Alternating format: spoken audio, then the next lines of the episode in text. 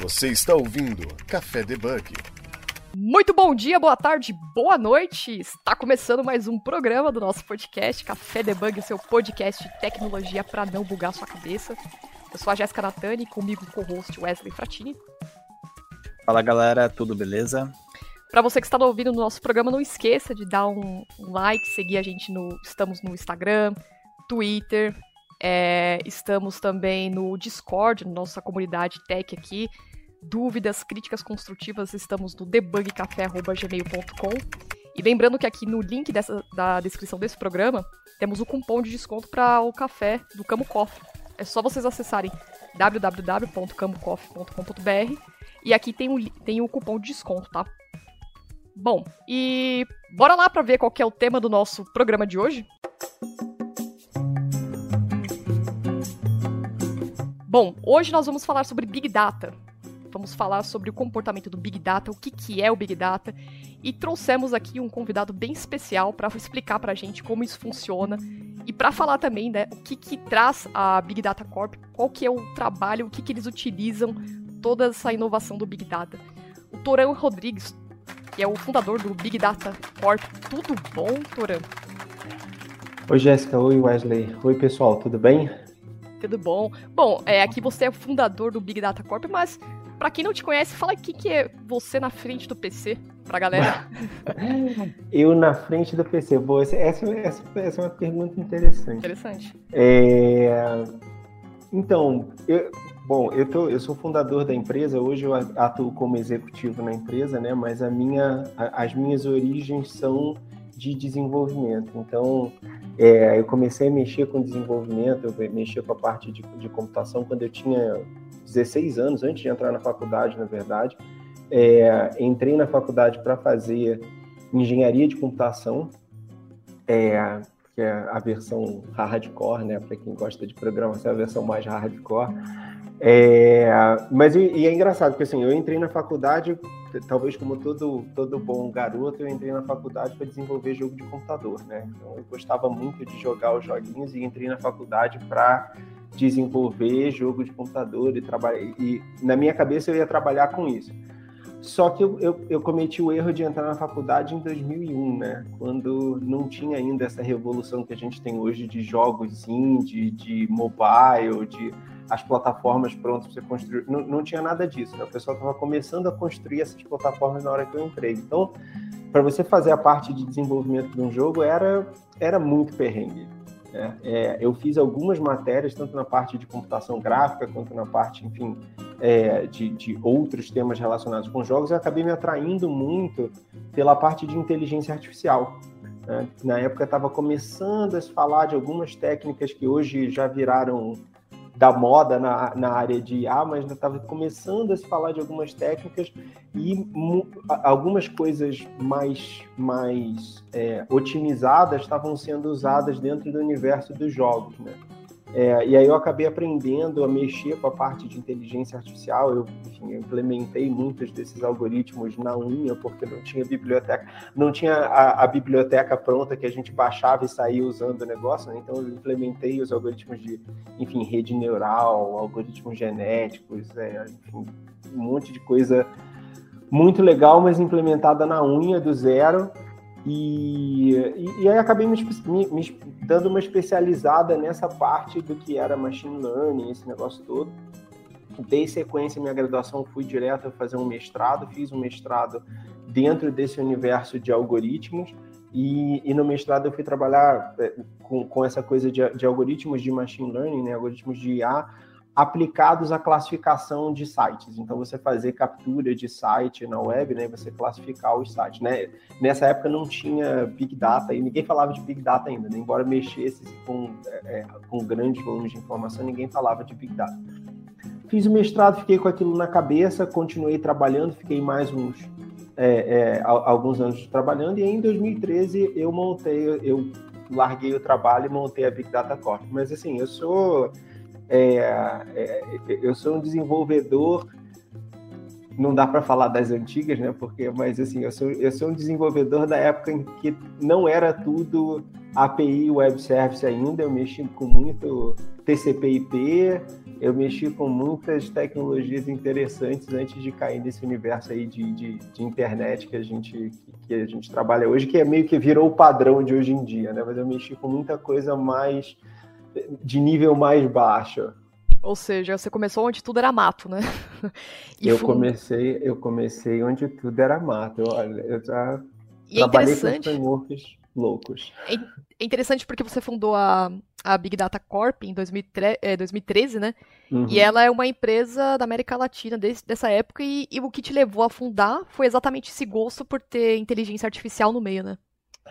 Foi, então, é, essa, essa, é uma, essa é uma história engraçada, né? Assim, eu fiz o mestrado, eu comentei, né? Eu fiz o mestrado lá em, em, em 2008, né? É, que eu, eu terminei o mestrado, na verdade, em 2008, mexendo com essa parte de captura de sites da internet, classificação de sites, coisa toda. E na época eu, eu tinha na cabeça que isso não ia servir para porra nenhuma. Então eu não trabalhava com isso, falei, putz, isso aqui não vai servir para nada. Eu não vou usar esse negócio aqui para absolutamente nada na minha vida.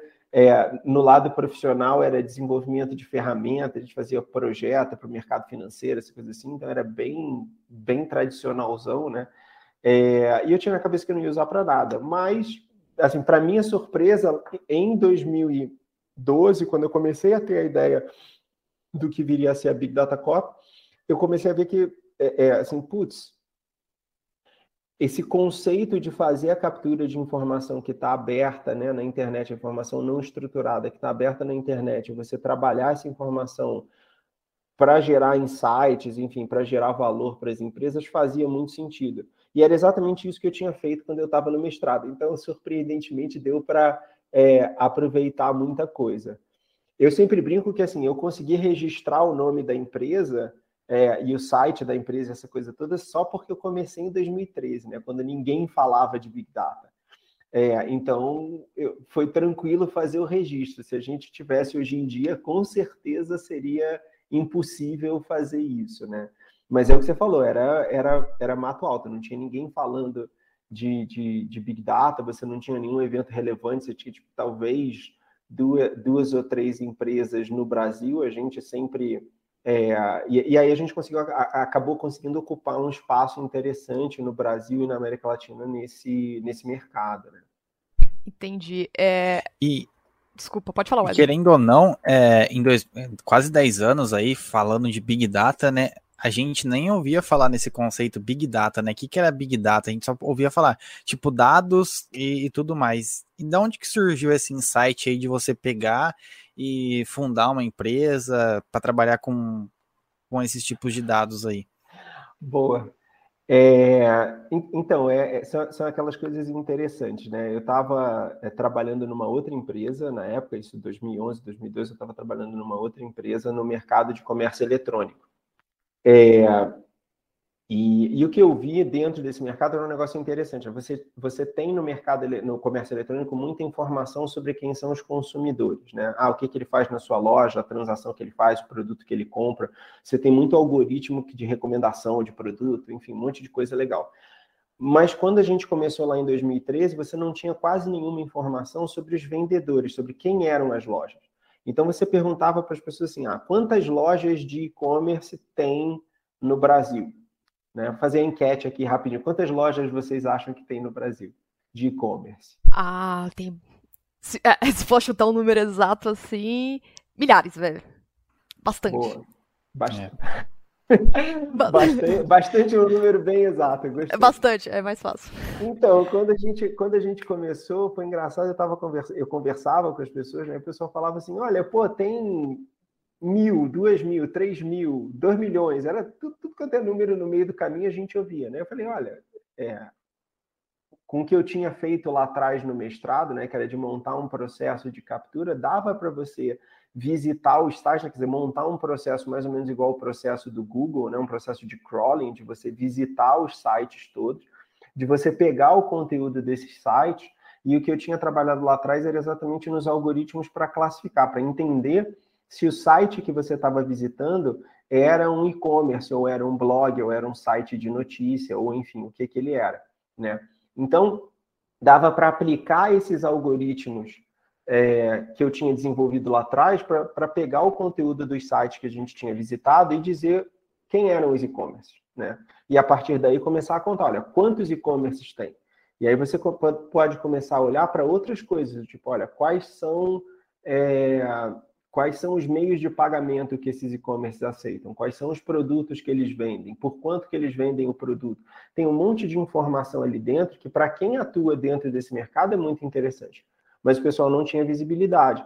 Então a gente desenvolveu do zero todos os processos de crawling, né, para fazer a captura da, da, informação, e todos os processos de tratamento do dado que a gente estava capturando, né, do código HTML que a gente estava pegando das páginas, para poder entender se aquela página era um e-commerce, não era, o que, que ela era, qual era a plataforma, enfim, todas essas características.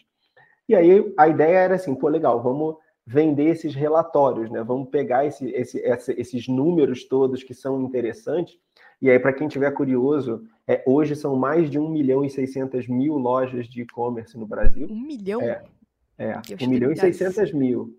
E crescendo, assim, a primeira vez que a gente mediu eram 350 mil. Isso foi em 2013, né? Então, em um espaço aí de nove anos, esse número foi multiplicado quase sete vezes. Né? É um crescimento, assim, absurdo pegando o gancho que você tá falando disso aí, sobre uhum. e-commerce e tudo, Isso. agora eu lembrei o nome da minha professora que a primeira vez que eu vi o termo Big Data foi na pós, que é a Regina Cantelli, um abraço pra Regina. E eu tenho certeza, acho que a maioria das pessoas que tiveram aulas sobre Big Data ou alguma matéria, algo relacionado, né, ouviu falar de um caso chamado da empresa Target, que descobriu a gravidez de uma pessoa, que mandou a, através dos dados, né, pegou, ela meio que foi na frente, né, com os dados para presentear aquela pessoa, né? Que era que acessava o site, tudo, só que pegou os dados de uma forma meio que errada, né? não sei se foi meio equivocado, né? Então acho que a gente pode ter, você falou desse ponto aí da, das empresas de e-commerce, tem essa análise do perfil consumidor, aí eu lembrei uhum. desse caso da, da empresa Target. É, é, então, na verdade tem muita informação. Tem, tem um caso que é, é super interessante nessa área de, de análise de dados, que o pessoal fala dos dados anônimos, que é, o, que é um caso que aconteceu na cidade de Nova York. Isso já tem, acho que já tem uns bons cinco anos que isso aconteceu, mas enfim. É, a, a, a cidade de Nova York, ela publicou as corridas, né? Porque em Nova York o táxi tem o registro municipal dos táxis e das limusines, né? Uma organização só. E aí eles têm as corridas. Então, para onde você foi, quanto que você pagou, se você deixou gorjeta para o motorista, não deixou, essa coisa toda. Então eles anonimizaram, né? Eles tiraram o nome das pessoas, tiraram as informações que identificavam as pessoas e eles publicaram os dados para quem quisesse fazer alguma análise dos dados, fazer alguma brincadeira com aquela informação? É, e aí o pessoal pegou esses dados, cruzou as informações de onde a pessoa estava saindo, né, onde ela pegou o táxi, onde ela chegou, que só tinha o georreferenciamento, cruzou esse georreferenciamento com postagens no Twitter e no Instagram de pessoas famosas e começou a mapear aonde, da onde as pessoas famosas estavam indo, se elas estavam pegando táxi, se elas estavam pegando limusine, se elas deixavam gorjeta para o motorista, se elas não deixavam. Né? Então, quando a gente fala dessa questão de, de, de Big Data, né, o, que, o que eu acho que é super interessante do negócio é que justamente o volume de informação, né, a quantidade de informação que a gente tem hoje, permite a gente desenvolver aplicações e fazer coisas que, se você olhar há 10, 15 anos atrás, a gente achava que era totalmente impossível, né? que, era, que, que não ia dar para resolver. É, eu estava até, assim, por acaso, hoje, para a gente falar com quem é bem nerd de computação mesmo, né, eu estava lendo hoje um artigo sobre os 50 anos do problema de P igual a NP. Vocês lembram disso? Não, esse eu não lembro. Eu achei que você ia falar do, do bug do milênio. Ainda mais recente para mim. Não, não, então, é, P, P, igual a NP é um, é um problema clássico dentro da computação, que é, é, é P, é, é, na verdade, se, você, se você consegue comprovar que o conjunto de problemas que, que tem um tempo polinomial, né, que tem um, o algoritmo que, que a, a, o limite dele de, de performance está é, limitado por algum polinômio que você consegue escrever, ele é equivalente aos algoritmos que são é, polinomiais num espaço não determinístico, ou seja, você tem uma máquina de estados que consegue É, se, se você tiver uma máquina de estados mágica que consegue testar todas as alternativas ao mesmo tempo, você faz em tempo polinomial, se não, não. Né? É, esse é o problema de, de computabilidade, das coisas que, que dos problemas que, que, a gente consegue resolver em algum tempo razoável e os problemas que a gente não consegue, né?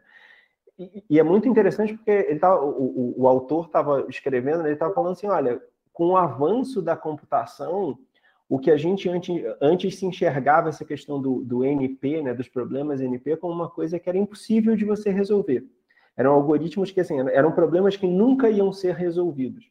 Mas com todo o avanço de informação, de inteligência artificial, essa coisa toda, a gente consegue resolver os problemas difíceis usando heurísticas, usando aproximações, usando modelos, que muitas vezes a gente nem sabe explicar direito o que está acontecendo lá dentro do modelo, né? ele faz uma mágica e sai o resultado do outro lado.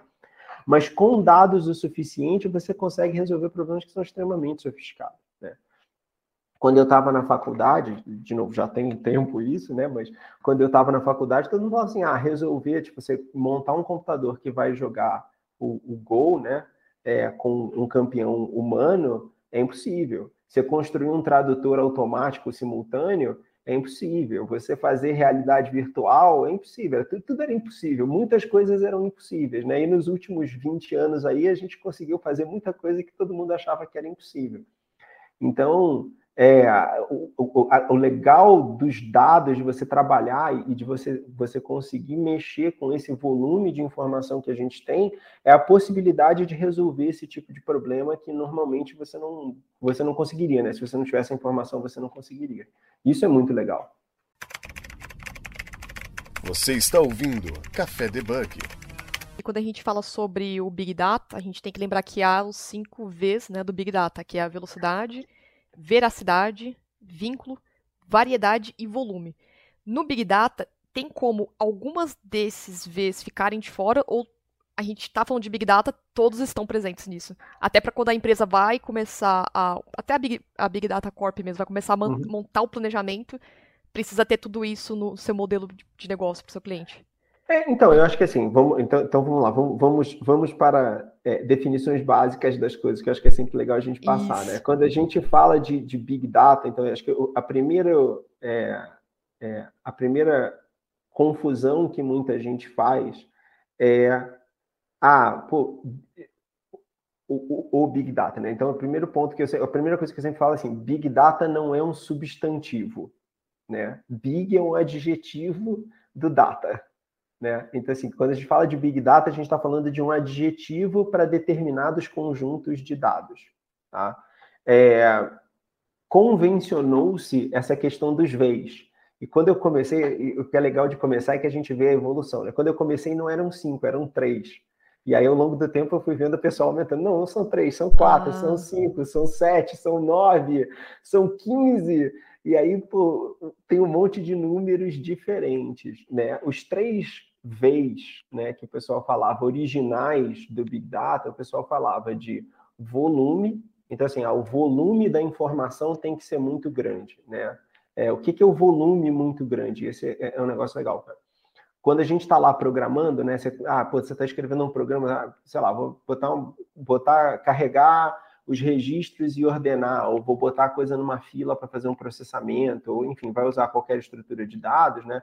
Hoje em dia a gente tem gigas de memória, 10 gigas de memória, sei lá, tem, tem, tem gente que tem computador que tem mais do que isso de memória, né? Então, é, é, volume, quando, quando a gente começa a falar de volume, a gente está falando de, de coisas que realmente têm um volume muito grande, que começa a não caber em memória, que começa a não caber num disco. Né? Você está falando de, de terabytes de informação porque você precisa de mecanismos diferentes para poder processar essa informação.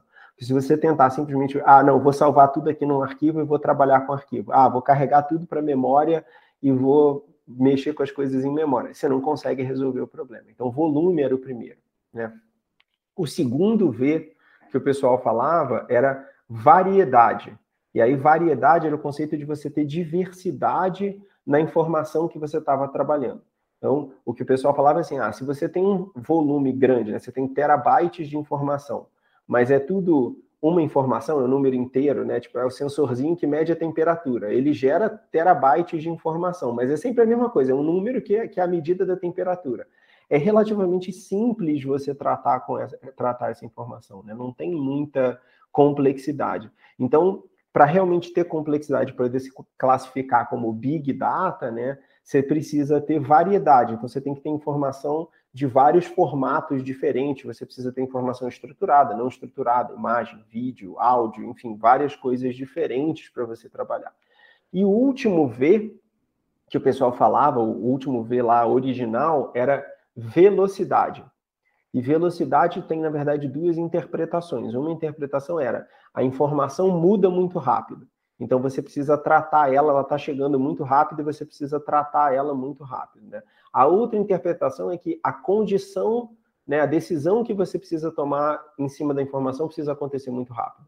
Que gera o mesmo problema, gera o problema de você tem que trabalhar aquela informação muito rápido. Então, esses são os três V's clássicos quando a gente fala de Big Data. E aí, ao longo do tempo, o pessoal foi adicionando outros. Então, o pessoal foi falando assim: olha, é legal, você tem grande, você tem um volume de informação gigantesco, mas a informação precisa ser confiável, né? Você tem que conseguir confiar na informação, senão o resultado que você está tá tirando dela vai ficar ruim. E aí você entra na questão que o pessoal fala da veracidade, né? Então, veracidade é assim, ó, pô, eu tenho que poder confiar nessa informação para alguma coisa. Aí tem gente que fala de um V de valor. Então, assim, ah, não adianta você ter uma informação confiável que não tem valor nenhum, que não serve para você resolver nenhum problema. Né? Então, ah, pô, o conjunto de dados precisa ter valor. Ah, enfim, tem N discussões diferentes, tem N Vs diferentes aí que a gente pode ir listando, e aí a gente pode ir aumentando ou diminuindo essa lista quanto a gente quiser. Na prática, o que acontece é assim, foram desenvolvidas várias ferramentas diferentes para a gente poder trabalhar com esse tipo de informação, né? Então, bancos de dados NoSQL, é, sistemas de processamento de streaming, né? pegar um, um, um Kafka, pegar, enfim, esses, esses caras de streaming, os bancos de dados NoSQL, tipo Mongo, essas tecnologias todas, elas foram desenvolvidas para poder lidar com esse tipo de informação, para poder lidar com, para poder fazer processamento rápido em cima da informação, para poder lidar com a informação não estruturada, para poder trabalhar com tudo isso. E é, é, o, o, que acabou se descobrindo na prática é assim, olha, é, essa, é, essas ferramentas são muito boas para lidar com esse tipo de informação, mas elas também têm uma série de outras aplicações. Então, quando a gente fala de é, é Big Data, essa coisa toda, é, eu acho que é menos sobre necessariamente a questão dos VEIs, não que não tenha, que é importante ter, mas se você estiver pensando nas tecnologias e o que, que você vai fazer, eu acho que assim, qual é a tecnologia que se aplica melhor para o pro problema que você está querendo resolver. Né? Eu acho que é muito, é, é, é muito por aí. Né? Os VEIs são menos importantes, talvez, do que o problema que você está tentando resolver e o tipo de informação que você vai ter que tratar. Bacana. E querendo ou não, hoje tudo é dado, né? Até o dado assim que você caminha, os passos que você caminha ali já consegue dar uma concepção de algo que você precisa mudar, né? Então hoje, tipo, a gente não consegue mais viver sem, né? É isso aí. É... Então, é, eu, eu gosto de pensar que assim, tudo sempre foi dado, só que a gente nunca teve a capacidade de capturar o dado e de tratar o dado da forma como a gente tem hoje, né? É, e, e, isso, e, isso, eu acho que é um ponto super interessante, né? A gente fala, é, por exemplo, a questão de, de computação na nuvem, né? Imagino que vocês já devam ter falado com um monte de gente sobre essa questão de computação na nuvem. É, computação na nuvem é o máximo, por quê? Porque deixa a gente processar informação numa escala que seria impossível antes. É, eu, eu, eu, sempre, eu, eu, sempre falo isso assim: se, se, eu tivesse montado a empresa dois anos antes, eu não teria montado a empresa. Né? Por quê? Porque quando a gente faz o process... quando a gente faz a captura da informação, quando a gente faz o processamento da informação, a gente levanta milhares de servidores. A gente já chegou a levantar mais de 10 mil servidores, 10, mais de 10 mil máquinas virtuais no ambiente de computação na nuvem. Né?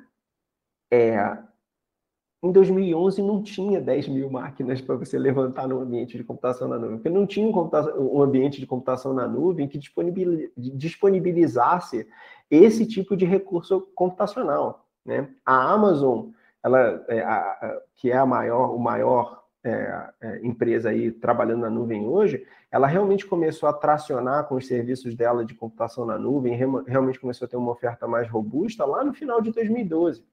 Né? Então, é, o, legal da computação na nuvem é isso, a gente consegue montar um processo. Cara, as maiores empresas do Brasil não têm data centers com 10 mil servidores dentro, do, dentro desses data centers. Né? E a gente, pô, com cartão de crédito levanta 10 mil servidores, você paga é a conta no final do mês e tá tudo bem. Você tem que pagar a conta no final do mês. Mas tá tudo bem. E, e, assim, Mas é possível, né? né? Mas é possível. É possível. É possível. Sim. É possível. E, e assim, é falando um pouco mais sobre a Big Data Corp, né? É, uhum. quais são os tipos de serviço que vocês prestam, assim? Tipo, qual que é o público-alvo? Se é para B2C, B2, B2B? Legal, boa pergunta. Então, a gente, a gente é B2B, né? Então, a gente trabalha uhum. com outras empresas e a gente é, se auto-intitula uma plataforma de dados, né? Então, o que, que a gente faz? A gente, todo esse trabalho que eu estou falando de, ah, você, quando a gente fala de trabalhar com informação, né? É, 90% da informação que você precisa no teu dia a dia de trabalho não está dentro de casa, não está no banco de dados da tua empresa, não está nas planilhas que você tem, está fora de casa, está no ambiente externo, né? Tá geralmente no ambiente público. Então o que a gente faz é a gente captura essa informação, estrutura ela e entrega para as empresas poderem fazer o que elas quiserem, construírem o que elas quiserem em cima dessa informação. Então isso vai desde um processo de, de tomada de decisão. Então, pensa assim, você está num aplicativo e você está se cadastrando lá, você está abrindo uma conta num, num aplicativo de, de, banco digital, o cara precisa fazer uma análise do teu perfil para decidir se vai deixar você abrir uma conta, se é fraude, se não é fraude, ele precisa de informações. A gente entrega as informações que viabilizam esse tipo de tomada de decisão. Né? Esses caras, quando você está acessando lá o aplicativo, ele está fazendo uma chamada de API na gente, está buscando informações com a gente sobre a pessoa, a empresa, o que quer que seja, e usando essas informações para tomar uma decisão. E aí vai desse lado, né, que é uma, é uma tomada de decisão super pontual sobre uma pessoa específica, até outro lado, que é, por exemplo, criar processos de captura de informação para ajudar outras, outras ideias de startups que o pessoal está construindo. Então, a gente ajudou, por exemplo, o pessoal de uma, de uma startup na Inglaterra os caras queriam fazer um processo para apoiar os vendedores de marketplace da, do eBay, essa coisa toda. Então a gente montou para eles um processo de captura onde a gente pegava todas as informações, todos os anúncios da eBay, da Amazon, do Google Shopping, essa coisa toda, todos os dias, e entregava para eles estruturado para eles montarem uma inteligência de comparação lá dos anúncios todo dia. Então, então vocês estão em todas, assim. Por exemplo, é, a ah. gente pode falar de e-commerce e pensar em uma empresa Big Data Corp para poder fazer análise de perfil consumidor. Exato. Ou a gente pode estar tá falando sobre, sei lá, estou construindo um, é, uma cidade inteligente e eu preciso captar dados que facilite o acesso de pessoas, etc e tal. Contrata a Big Data Corp. Mesma pegada, assim, né? Exatamente, exatamente. Qualquer coisa que você precise pegar informação do ambiente externo, do ambiente público, informações que estão disponíveis publicamente em algum lugar. A gente evita que você tenha que construir esse processo de captura do teu lado. A gente já resolveu esse problema. Então a gente pega a informação toda e te entrega ela pronta para você poder trabalhar. E desenvolver a inteligência em cima. Sensacional. Desde o processo ali da compra, do, por exemplo, do e-commerce e da compra de um produto. Desde aquela famosa, talvez você go goste, essa daqui é a sua cara. Então, a, a, gente não faz a indicação, mas a gente entrega a informação que alimenta essas plataformas de recomendação, né? Porque Entendi. quando você fala do algoritmo de recomendação, tem um lado que é o que você viu, né? Então ele vai olhando para o que você viu e que pessoas parecidas com você viram. Mas num determinado momento, ele precisa de um start, né? Como é que ele faz para começar? Ele precisa ter um catálogo de produtos, ele precisa ter um histórico de coisas que são parecidas. Então, a gente entrega essa informação que forma a base da recomendação. Você está ouvindo Café Debug. Bacana, porque se a gente for pensar assim, pra, pra até para as pessoas que estão leigas no assunto, uhum. os dados estão em todo qualquer parte, né? Os algoritmos estão praticamente tomando o rumo de nossas vidas. Você vê até filmes hoje ganhar o Oscar, o Oscar por dados, relevância de dados, né? Algoritmos, tomada de decisões que, ó, esse é um público que tá em alta, que as, que as pessoas vão gostar desse tema, vão gostar desse, dessa série, né? E isso é fantástico, porque é deve ser um trabalho muito árduo também, né? É, eu, então, eu, eu, sempre brinco, eu, eu, às vezes brinco que a gente faz o, o, esgoto do trabalho do Big Data, né? Porque todo mundo fala Geração, do algoritmo né? que está lá em cima, todo mundo fala assim, ah, é a recomendação, é a inteligência artificial que descobre se eu estou doente, se eu não estou doente, se a mulher está grávida, se ela não está grávida, enfim. Essa parte é a parte que eu brinco é a parte mais sexy aí do mercado, né? Mas nenhum desses algoritmos, né, funciona se você não tiver informação. Se você não tiver o dado por baixo para você treinar o modelo, para você conseguir chegar no resultado. Né? O, o, o que, que a gente faz? A gente entrega o dado para você poder treinar o modelo, para chegar no resultado. Então é um trabalho que quase ninguém vê, né? É um trabalho que, assim, de um ponto de vista de é, é, é, atratividade, assim, né, para o público em geral, quase ninguém vê, mas que está presente em tudo quanto é lugar. Porque toda vez que tem um algoritmo tomando uma decisão, toda vez que tem é, um modelo que está mexendo com alguma informação e está usando essa informação para tomar uma decisão, né, a gente geralmente está entregando dados para suportar essa, essa decisão, esse resultado, essa coisa toda. Mas é, é, então assim, ele não só é um trabalho árduo, mas é um trabalho é, que fica, no geral, fica escondido. Né? Eu, brinco que é, é, é, esgoto mesmo, porque as, as, pessoas só percebem quando para de funcionar. Quando Não, é para de funcionar, rapidinho todo mundo reclama. É, é, é igual o Wesley e eu, a gente fez uma pesquisa para entender o nosso público, né? Falamos, vamos entender, né? Quem que é as pessoas que estão ouvindo, o que, que eles hum. gostam, as tecnologias. E a gente só teve dados, realmente. Mas aí, com o que, que a gente vai tomar as decisões com esses dados, aí já é outra, outra coisa, né? A gente soube quem que é o perfil que tá ouvindo a gente, o que, que a galera quer ouvir. Então, se a gente tivesse um poder computacional, as ferramentas, ou até o conhecimento, poderia gerar uma. essa, esse, essa, é, essa análise de dados, né?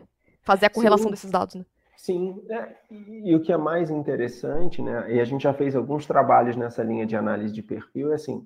Uma coisa é você entender o seu perfil, e você entender, você entender o perfil do seu público é muito legal, mas eu, eu, sempre brinco assim, qualquer análise de dados, especialmente quando você fala de perfil de cliente, ela, ela necessariamente precisa ser uma análise de perfil comparativa, né? Imagina assim, vocês têm um, um podcast que é direcionado para um público com um perfil mais técnico. Então, vamos, vamos chutar aqui, sei lá, você descobriu que ah, 60% do seu público são homens, 40% são mulheres, é, 70% está na faixa de 18 até uns 25 anos, e os outros 30% estão acima de 25.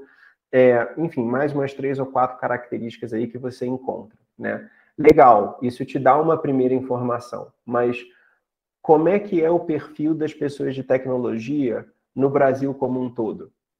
Né? Ou seja, o seu público é uma amostra representativa da, do universo de pessoas de tecnologia como um todo, ou você está falando com algum subsegmento mais específico daquela população que tem características diferentes?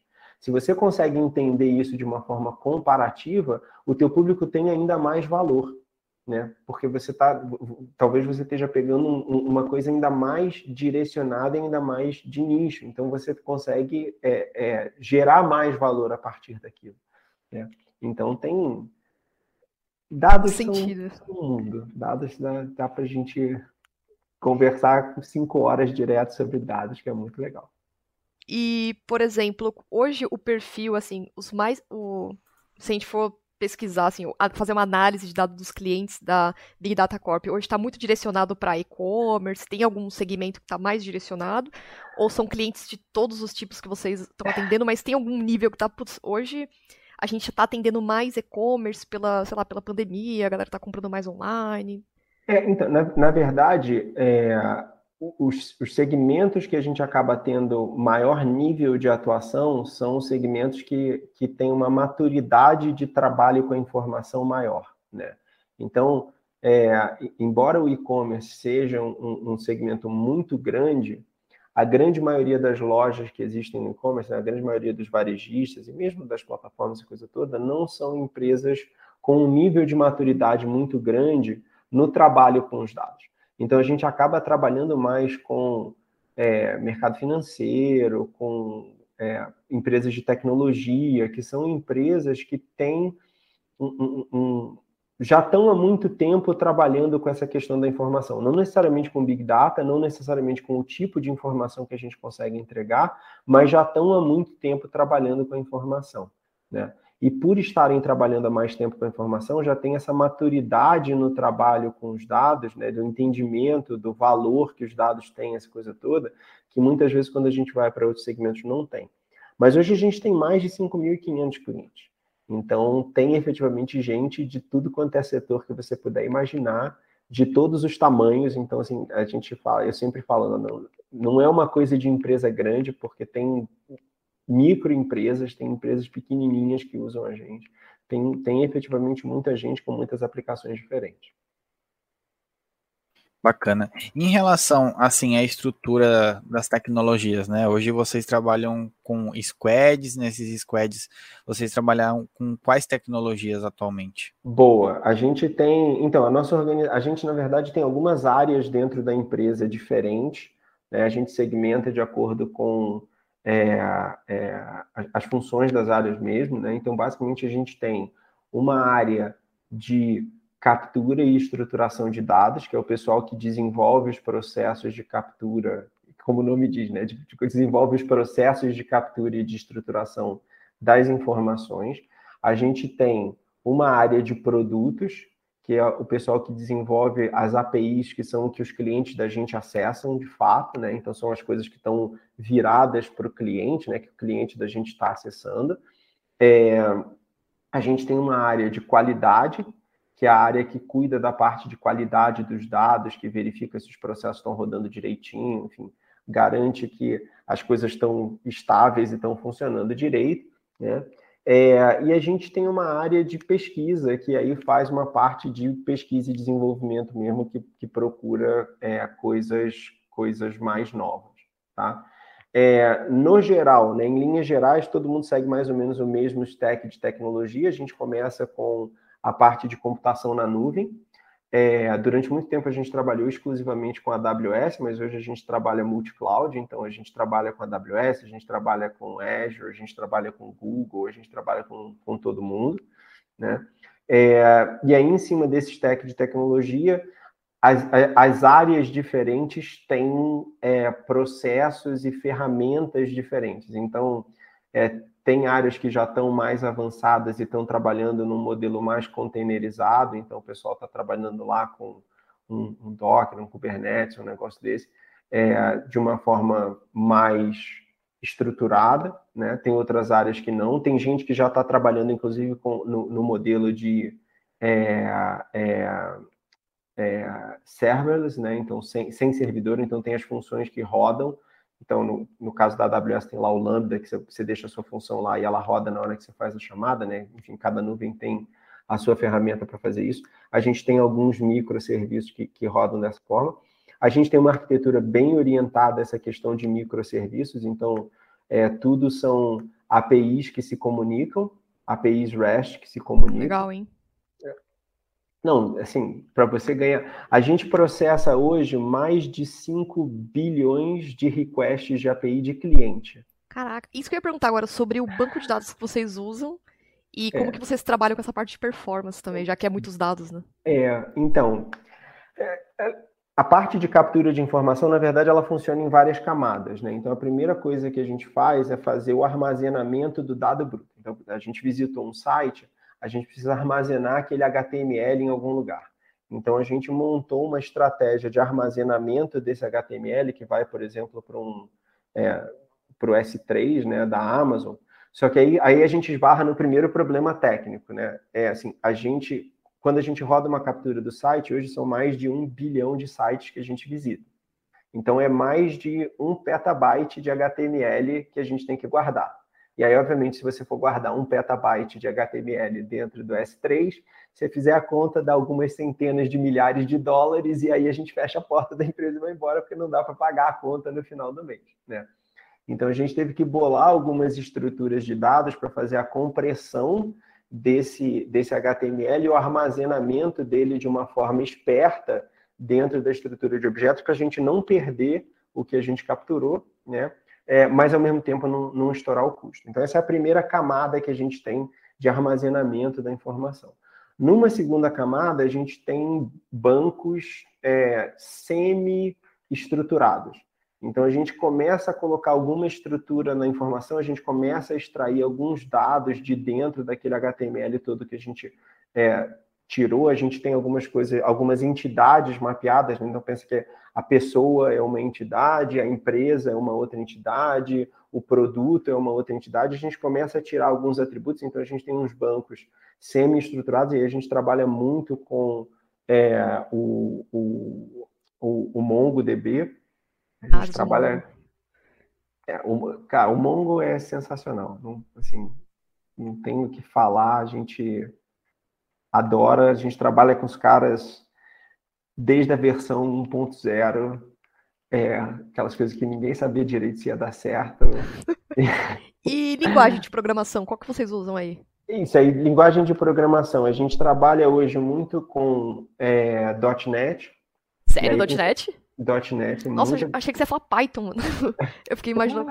Não, então, tem muita, né? tem, tem, muita coisa em Python uhum. na ponta mais os processos, principalmente a parte de processamento mais é, é, core, né, de captura do dado, essa coisa toda, tem muita coisa desenvolvida em .NET, muita coisa que roda em .NET. Hoje a gente usa o .NET Core, que é a versão do .NET que é portável para o Linux. Né? Uhum. Então, é, até porque o custo é muito mais, muito mais baixo mas a gente usa muito .NET. A gente usa muito Python também, porque você tem é, APIs da ponta, você tem o pessoal desenvolve, tem alguns modelos de inteligência artificial, tem algumas coisas de análise de dados que o pessoal desenvolve em cima com, com o Python. Mas o, o mais pesado, né, o maior volume de código da nossa base de código ainda é .NET. Bacana, acho que até o pessoal de .NET aí vai gostar das vagas que a gente vai falar no final. É, falando um pouco mais sobre a Big Data Corp, também teve, pelo, eu tô vendo pelo a expansão que vocês estão tendo, né, já esse crescimento rápido, né? E o, conte pra gente um pouco mais sobre essa rodada de investimentos, que querendo ou não isso influencia também, né, é, na parte de trazer mais desenvolvedores para a empresa, ah, né, sim, mudar, né? Com certeza. É assim, a gente, a gente trilhou um caminho interessante, porque é, eu montei a empresa é, em 2013, né? É, e duas coisas aconteceram. A primeira foi assim, a gente nunca tinha levantado capital externo. Primeiro porque lá em 2013, assim, o tempo passa rápido e as coisas mudam. 2013 já tem quase 10 anos, né? Há 10 anos atrás, praticamente não se falava em é, investidores anjo, quase nos falavam em, ah, pô, vou, levar, vou levantar aqui uma rodada seed, vou para uma aceleradora, né? Não, não tinha aceleradora para você ir, não tinha, tipo, esse negócio explodiu ali em 2016, foi 2015, 2016, quando explodiu essa coisa de aceleradoras e investimento e VCs e, e esse negócio todo. Quando a gente começou, não tinha, então você não tinha muito, muito essa opção, né? A gente dava, fazia o que dava para fazer com o dinheiro que tinha. E então a gente nunca tinha pego investimento, e, mas ao mesmo tempo a gente sempre tomou a decisão de reinvestir praticamente tudo que a gente recebia é, no desenvolvimento dos produtos e da equipe. Então, contratar mais gente, é, trazer gente boa, trazer ferramental, gastar dinheiro desenvolvendo o produto, desenvolvendo essa coisa toda, né? É, e, e, e, a, gente sempre acreditou em contratar as pessoas e, e dar chance para elas de se desenvolverem dentro da empresa. Então, é, a liderança técnica da empresa hoje toda, né, o pessoal que ocupa, os, o, o, o, pessoal que a pessoa que comanda é, a equipe de captura como um todo, o cara que lidera as equipes de produto como um todo, é, a pessoa que lidera a parte de, de, de labs, de pesquisa e desenvolvimento, tudo isso são, pessoas que começaram com a gente como estagiários.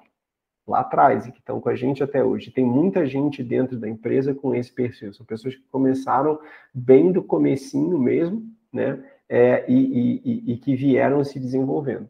E aí agora no final do ano passado, né, a gente teve uma confluência de fatores aí positivos que levaram a gente a fazer uma rodada de investimento. Então a gente levantou uma grana para é, e aí uma boa parte desse dinheiro para fazer uma expansão da equipe.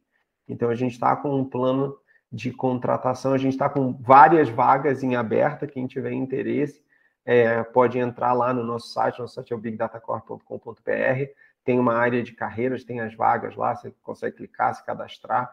É, a gente está com várias vagas de desenvolvimento é, abertas em todas as áreas. Então, tem vaga na área de produto, tem vaga na área de captura, tem, tem vaga em, em todas as áreas. Todas as áreas e todos os níveis também.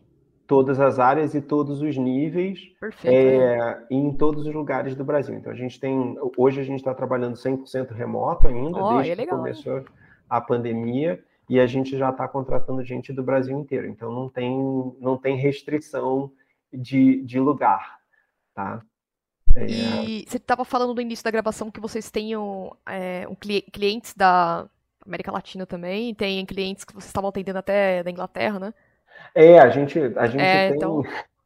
a gente tem clientes do mundo inteiro, mundo inteiro. É, e a gente tem clientes que, que têm escritórios no mundo inteiro, que também é uma experiência interessante. Às vezes a gente tem que fazer reunião 9 horas da noite porque está falando com alguém da Índia, e aí ah. 9 horas da noite aqui é de manhã lá, só que é de manhã do dia seguinte, então tem dia Nossa, que não legal. pode. É, então, é. pra galera que quer, tipo, desenvolver o inglês, assim, começar a pegar o, outras é experiências é com outros times, é assim, é uma experiência interessante, né? É, é bem legal. Então, eu acho que, assim, tem, tem algumas coisas que eu acho muito legais, assim, do que a gente faz, né? A gente primeiro, a gente dá a oportunidade para todo mundo de trabalhar em problemas que são interessantes. Eu acho que assim, os problemas que a gente, o problema que a gente se propõe a resolver, né, as coisas que a gente se propõe a fazer são não são problemas triviais, né? Não é, é enfim, o pessoal de computação sabe do que eu estou falando. Né? Existem problemas que são mais simples e existem problemas. Existe código que é, é simples. É TI, né? Exatamente. Tem, tem coisa que é fácil de resolver tem coisa que é difícil, tem, tem coisa que é configurar TI, e, e não que a gente não precise, tá? A gente tem uma pessoa de, de TI, meu amigão, o primeiro cara que eu conheci quando eu entrei na faculdade, está comigo. Tipo, depois de anos eu convenci, consegui convencer ele a vir trabalhar comigo. Ele está comigo já há um bom tempo e é super importante mas não é o trabalho de programação que a gente gosta de fazer. Né? Quem, quem gosta de programar, gosta de programar. Né? A gente entra na, na faculdade para ser isso.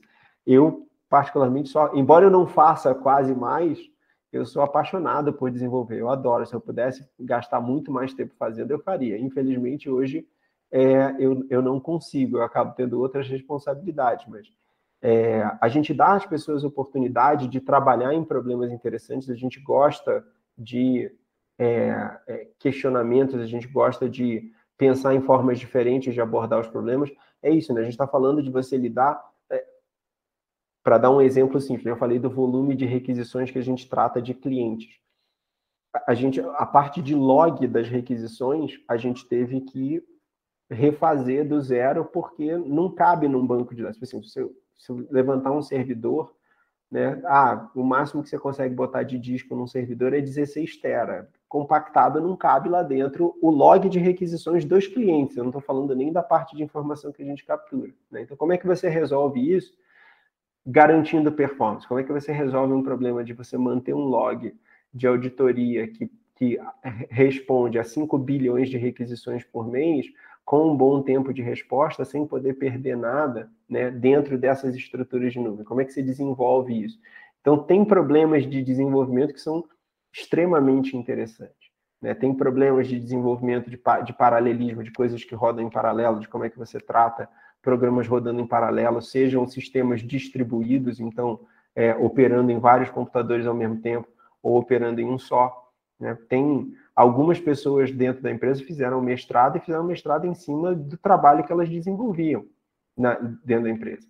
né? Porque tem muitos problemas legais efetivamente para serem resolvidos ali dentro. Eu acho que essa oportunidade de trabalhar nas coisas legais é uma coisa muito muito única, né? Que, que é difícil. Geralmente as empresas têm uma coisa já, a maioria das empresas que estão aí, o cara tem uma plataforma mais pronta. Você vai desenvolver um, um pedacinho aqui, um pedacinho ali, mas não tem muita complexidade. É, e, e, de novo, não é não é tirar o mérito. Eu acho que tudo tem o seu mérito, mas não tem aquela complexidade, às vezes, que a gente vê na faculdade, que a gente fica entusiasmado de resolver os problemas difíceis, né? É, a gente dá a oportunidade de você brincar com isso, que é muito legal. Bacana, interessante. Você tem alguma outra pergunta, Wesley, para fazer aqui? Para o nosso amigo Toran? A gente já bateu um papo bem bacana aí, a gente já conseguiu dar um overview assim bem geral sobre é, a empresa, sobre Big Data. Então, por aqui, tranquilo. Perfeito. Agora vamos falar o que interessa né, para os desenvolvedores. A gente já falou sobre a stack que a Big Data Corp usa, né? Como que é o modelo de trabalho, pelo visto, é, é uma empresa bacana de se trabalhar, porque se trabalha de uma forma full remoto, tem contato com a experiência de pessoas de outros cantos do país também país e do mundo inteiro, né? E acho que é legal você a gente mencionar aqui, falar um pouco mais detalhado sobre as vagas, né? Pelo que você falou que a stack é do .NET Core, os meus amigos Boa. de .NET vão gostar. É, então, quem... Vamos lá. Python, né?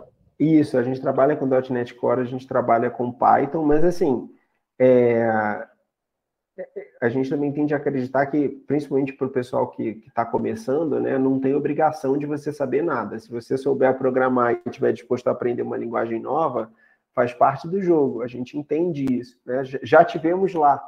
Eu não aprendi a programar em, dot, em .NET. Né? Eu aprendi a programar, para quem for lembrar aí das antigas, depois vocês podem procurar, eu aprendi a programar em Object Pascal, com o Delphi. Pascal é antigo, Muitos pô. e muitos anos atrás. Né? É... E eu tive que aprender a programar depois em .NET. Então, assim, eu, eu aprendi. Todo mundo aprende ao longo do tempo, né? Eu acho que esse processo é um processo é, é, é natural, a gente entende isso. Então, quem já sabe, óbvio, é legal, é uma vantagem. Putz, você vai entrar, já vai estar mais familiarizado com os techs de tecnologia, mas esse não é o, o obstáculo, né? A gente procura muito mais a questão do feature é, cultural, né, de, de, ter esse encaixe com o que a gente entende que é a cultura da gente, que é essa questão de você é, é questionar, de você ser aberto a ouvir novas ideias, de você é, perguntar as coisas, de você trocar experiência, mais, mais até do que qualquer característica técnica, não que não tenha, né, é, é um, um, nível técnico que você precisa ter, tem, mas é, a gente tende a olhar muito mais para o fit cultural. Tá? A gente está com vaga, como eu falei, a gente está com vaga aberta em praticamente todas as áreas, em praticamente todos os níveis. É, a gente está é, restartando o nosso programa de estágio, então, pessoal que também ainda não se formou, que está na faculdade ainda, que tem interesse em fazer um estágio, a gente está restartando o nosso programa de estágio, a gente tinha dado uma pausada nele aí nos últimos anos, nos últimos dois anos, até por conta dessa questão aí de pandemia, né? A gente está dando um, um, restart nele, então é uma oportunidade legal para quem ainda está na faculdade, quer aprender, quer ver um negócio diferente. Então, a gente tem. É, a gente trabalha no modelo full remoto, né? Então você não precisa estar tá, é, presencial no escritório. A gente hoje ainda está full remoto, a gente deve a situação melhorando, né? É, reabrir o escritório para quem quiser visitar, mas não tem uma obrigação de você estar tá dentro do escritório. A gente trabalha com horário flexível, então não tem é, a gente não fica controlando as horas que você está logado, que você não está logado, né? A gente tem os compromissos, que são as reuniões de equipe, essa coisa toda, e tem as tarefas que precisam ser feitas. É, e, e eu acho que é isso. A gente tem um pacote de benefícios que eu acho que é bem legal, além dessa coisa toda, e um ambiente de trabalho que é muito, que é muito bacana. Então, eu estou vendo as vagas aqui, eu achei bem legal. Ó. Tem banco de dados talentos para desenvolvedor e desenvolvedora tem a não tem QA também, né? É, não só para área técnica, mas tem é, vagas para é, comercial, Isso. customer success, né? Exatamente. Tem, tem, tem vaga. Também. Nossa, pra... tem vaga pra caramba aqui, gente. Tem, tem a vaga. Gente tá... É, exatamente. A gente está com um plano de contratação bem agressivo. Então, quem quiser, vamos lá. Vamos, vamos tocar esse barco junto. Então, mas assim, para a pessoa se inscrever, ela precisa entrar no LinkedIn ou tem algum link próprio Não, que a gente não, deixa então, no programa? é, Como que vai ser? entrar, então, pode entrar no nosso site, né, no bigdatacorp.com.br, tem um botãozinho lá em cima de carreiras, aí você clica nesse carreiras, você vai cair já na nossa página de, de vagas e carreiras, essa coisa toda, e aí tem as vagas e você pode clicar para se inscrever. É, e aí, esse processo de inscrição, a gente usa uma plataformazinha né, para fazer é, esse processo de cadastro para vaga. Então, muitas vezes ele vai pedir o LinkedIn, que ele já importa o seu currículo do LinkedIn, se você tiver. Se você não tiver, não tem problema, você consegue subir também o seu currículo ou escrever lá, tá, por dentro da plataforma. É que se você tiver o LinkedIn, vai mais rápido, porque ele já puxa todas as informações de lá de dentro. Perfeito. Bom, é, tem alguma coisa, Tora, que a gente não falou que seria importante a gente ressaltar? Atendeu a todas as. Acho que você acabou dando umas aulas pra gente aqui sobre Big Data, sobre Data Analytics também, que foi Legal. bem, acho que bem interessante para quem tá ouvindo esse programa. Não, eu, eu acho que acho que assim, é, é talvez o, o, recado que eu, que eu sempre gosto de dar é assim, é, esse universo dos dados é, é, o que há, né? Assim, há, há, há 10 anos atrás, todas as empresas eram empresas de tecnologia. Há 5 anos atrás, todas as empresas eram empresas de software. Hoje, todas as empresas são empresas de dados. Então, assim, é, dados vão ser uma realidade, principalmente para a gente que trabalha com essa parte de tecnologia, de desenvolvimento. É, é, no final, os dados vão ser uma realidade para tudo que você faça. Não vai ter nada que você desenvolva que não vai envolver você mexer, manipular e trabalhar e analisar os dados. Então, quanto mais cedo você é, começar a se engajar com esse assunto entender sobre isso, e, e, ler, e procurar, e pesquisar sobre as ferramentas, as tecnologias, tudo isso, melhor, porque é efetivamente o, o futuro. Independente de uma tecnologia ou de outra, né, esse conceito do, do usar os dados para resolver os problemas é, através de machine learning, através de análise de, de, de, visualização, através do que quer que seja, é o futuro dessa nossa área.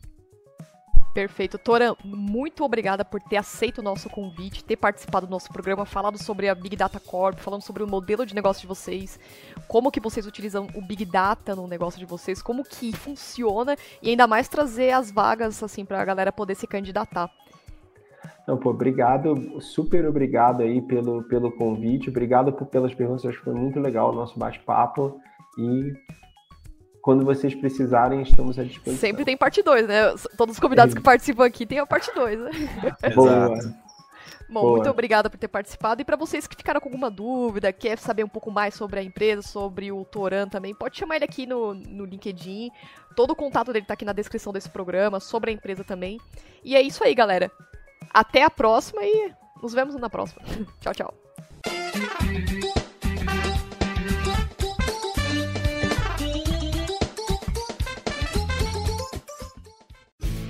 Este programa foi editado por Café Debug.